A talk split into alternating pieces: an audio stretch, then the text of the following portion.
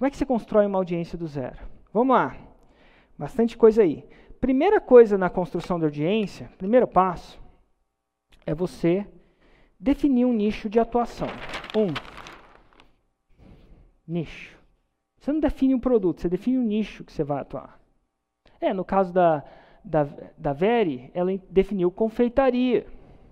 Depois, você define um subnicho. O que é um subnicho? É uma parte do nicho. A maioria das pessoas compram do número um do mercado. A maioria das pessoas. Se você tem a chance de comprar o número um do mercado, você compra dele. E é muito difícil de ser o número dois se você está sozinho. E como é que você fica sozinho? Você subnicha. Olha só, em vez da Veri fazer alguma coisa sobre confeitaria assim, ela sabe fazer bolo, ela sabe fazer isso e aquilo, ela subnichou para uma parada que ela sabia melhor, que era doce finos para casamento. Não é doce para casamento, é doce finos para casamento. A Fernanda, a Bruna e o Fernando, que também estão no nicho de confeitaria, elas, eles se especializaram, né, um outro estudo de caso, em bolos espatulados com buttercream. O que quer que seja isso? É mais específico.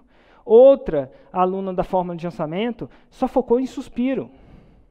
É a, a é, chefe Priscila, chefe Priscila, só focou em suspiro. Inclusive ela fez múltiplos seis em sete. Mas é muito, é muito legal você começar a pensar em subnichos. A maioria das pessoas não querem ser específicos, mas quando você se torna mais específico, você começa a se tornar mais único. Aí, uma vez que você define o subnicho, primeiro você está só nessa área de subnicho, você vai definir o seu cliente ideal. De novo, não tenta ver, Érico, meu cliente ideal é todo mundo. Meu produto pode ajudar todo mundo. É o seguinte: se você tentar ajudar todo mundo, você não vai ajudar ninguém. Por quê? Porque quando você tenta falar com todo mundo, você aliena ou a, a, a, se, se aliena as audiências. Por exemplo, vamos lá. Se eu tentasse falar com pessoas que fossem de 16 a 18 anos, por exemplo, para essas pessoas eu tenho que ter uma linguagem diferente. Por exemplo, para esse tipo de audiência, pintar o cabelo é legal. É, eu vou pintar meu cabelo se eu fizer um 6 em 7. Vou fazer uma tatuagem se eu fizer um 6 em 7. Essa, essa galera adora isso. Mas se eu começar a pintar meu cabelo toda vez que eu faço um 6 em 7, 7 em 7, 8 em 7, o público mais velho não curte isso ele, ele, ai, cara, isso é muito infantil para mim. Então, praticamente, se eu tentar falar com todo mundo, eu não falo com ninguém. Porque ao tentar falar com uma audiência, eu alieno a outra. Então, é importante você definir o seu cliente. E quanto mais não você falar, e quanto mais você souber quem ele é, mais atrativo você vai ser para ele. Se ele perceber que você joga em todos os times, você joga em time nenhum. Isso é importante, tá? Lição importante. Depois você vai, uma vez que você definiu, ela, ela definiu, por exemplo, confeiteiras in, iniciantes e profissionais que queira faturar vendendo doces finos trabalhando de casa. Então ela, ela, ela é, é, é iniciante ou profissional desde que queira faturar fazendo qualquer doce, qualquer bolo, não, tem que ser doce fino trabalhando de casa. Então a pessoa tem que gostar da, do doce fino para casamentos, trabalhando de casa. E aí o quarto passo ainda é você fazer a sua Roma, definir sua Roma. O que, que é Roma, meu Deus do céu? Roma, ai meu Deus, Roma, Roma, Roma. O que, que é minha Roma? Roma é o destino que você quer levar a sua audiência. Você tem que deixar claro para a sua audiência onde você quer levar ela. Por exemplo, todo e qualquer conteúdo, tudo que eu faço leva a um destino. Tudo leva a uma Roma. Eu ensino a, a, a, empreendedores e aspirantes a empreendedores a fazer o seu primeiro 6 em 7. No caso dela é diferente. Ela ajuda confeiteiras a se tornarem referência de mercado e faturar 25 mil por mês. Então, todo, tudo que ela faz deixa claro que esse é o destino final. Então, se você quiser aprender, sei lá, fazer um bolo e ganhar um campeonato de confeitaria, você deve fazer o curso dela? Não! Não deve. Porque ela não ensina você a ganhar campeonato. Deve ter algum que ensina. Ela ensina você fazer 25 mil por mês vendendo doce finos de casamento. É isso que ela faz. Fica claro. Um destino. Referência e fazer 25, por 25 mil por mês. Quanto mais específico for a sua Roma, mais atrativa ela é. Quanto mais evasivo você é, menos atrativo você é. Então, no caso, procure uma Roma que seja o quê? Olha só. Gente, a palavra é atrativa. Atrativa para quem? Para mim? Não, eu não sou confeiteiro. Por isso que você tem que definir o passo 3. O passo 3 é você definir o seu cliente ideal para o seu cliente ideal. Atrativo. Pergunta se você vai falar, isso é atrativo? Como é que você vai ter certeza? Você não tem certeza. Aí que tá. Você vai especular. Toda Roma começa com uma especulação.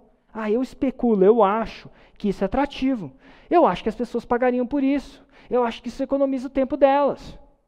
Uma vez que você definiu a sua Roma, agora vem a construção da sua audiência de fato. Como é que você constrói uma audiência? Primeiro você tem que entender que você não quer qualquer audiência. Você não quer muitos seguidores. Você não quer não é número de seguidores, é o seguidor certo. Número de seguidores é só métrica de vaidade. E métrica de vaidade não paga as contas. Então escreve aí: métrica de vaidade não paga os boletos. E, por que, e como é que você vai definir a qualidade? Como é que você vai saber que o cara que está te seguindo é o seguidor da qualidade correta? Porque é o seguinte: as pessoas vão na internet por três motivos, ah, em vias de regra. Elas vão para se comunicar, mandar um WhatsApp uma para outra e tal. Não é aí que você vai entrar, você não vai fazer um aplicativo de comunicação. Mas elas vão para se comunicar.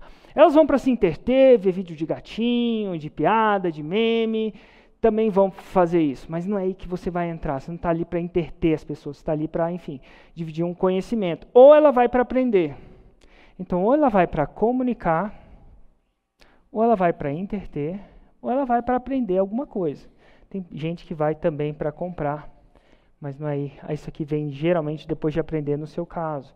Mas vamos lá, você vai focar em aprender. Então você posta conteúdo. Que tipo de conteúdo? Conteúdo, e aí que vem a seleção.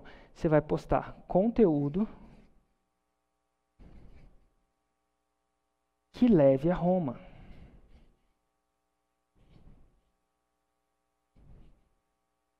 Por que, que você vai postar conteúdo que leve a Roma? Porque só quem está interessado em Roma, naquele destino que você promete, vai ver um conteúdo que leve a Roma.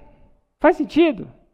Se eu postar um conteúdo de concurseiro, quem vai ver isso? Concurseiro. Os concurseiros não estão aqui, a não ser que ele seja um concurseiro que queira pecar e vir para o mundo do empreendedorismo. Então vamos lá. Se você postar conteúdo que leve a Roma, se eu postar um se um, aluno meu postar um conteúdo de concurso, eu não vou assistir. De confeitaria eu não vou assistir, eu não quero ir para aquela Roma, não é a minha Roma. Então, quando você posta conteúdo e o seu conteúdo realmente leva a Roma, o que, que acontece? Só assiste, só gasta o tempo quem está interessado em Roma. Então o conteúdo, ele filtra a sua audiência. Então não adianta nada eu postar vídeos que simplesmente são virais. Por exemplo, às vezes, de vez em quando, eu caio na tentação de postar um vídeo de eu entrando no freezer. Alguém de vocês já viu eu entrando no freezer? Eu entro no freezer todo dia, cara, que coisa louca, né? E às vezes eu posto vídeo do freezer. Meu, quanta visualização tem aquela desgraça daquele vídeo no freezer. De verdade, tem muita visualização, mas não me ajuda em nada. Por quê? Entrar, dica, entrar dentro do freezer de água fria não leva ao 6 em 7, não leva a Roma. É uma pura curiosidade. Então, o que, que acontece? Começa a postar conteúdo que leva a Roma, que só vai assistir quem está interessado em Roma.